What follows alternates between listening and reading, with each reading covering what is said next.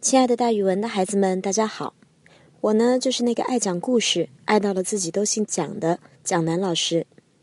今天我要给大家讲的成语故事叫做“千万买邻”。邻呢是邻居的邻，这个成语的意思呀，就是好邻居是非常难得的。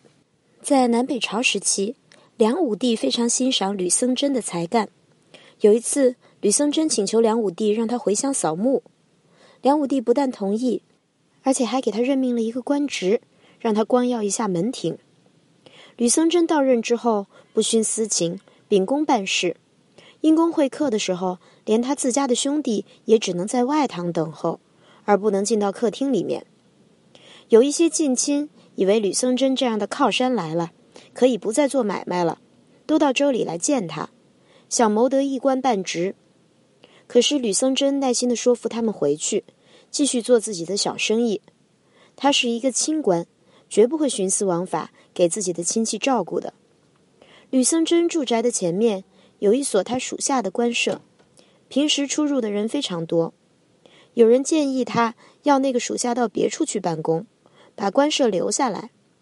吕僧真严词拒绝，表示绝不能把官舍作为私人的住宅。他这种廉洁奉公的高尚品德受到了人们的称颂。有位名叫宋继雅的官员告老还乡，到了吕僧真所在的地方，特地把吕僧真私宅邻家的一栋房屋买下来居住。有一天，他们两个闲聊，吕僧真问他：“哎，你买这栋房花了多少钱呀？”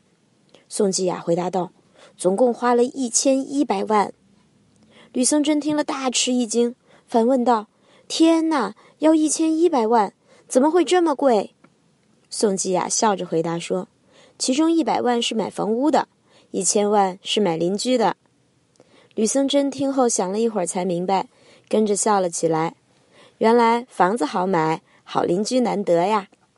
这个故事和孟母择邻的故事差不多，所以我们要知道，住在好邻居的旁边是会沾染贵气的，也会学到非常好的品质。所以，好邻居是非常难得的哟。好了，孩子们，今天的成语故事就给大家讲到这儿。咱们明天再见。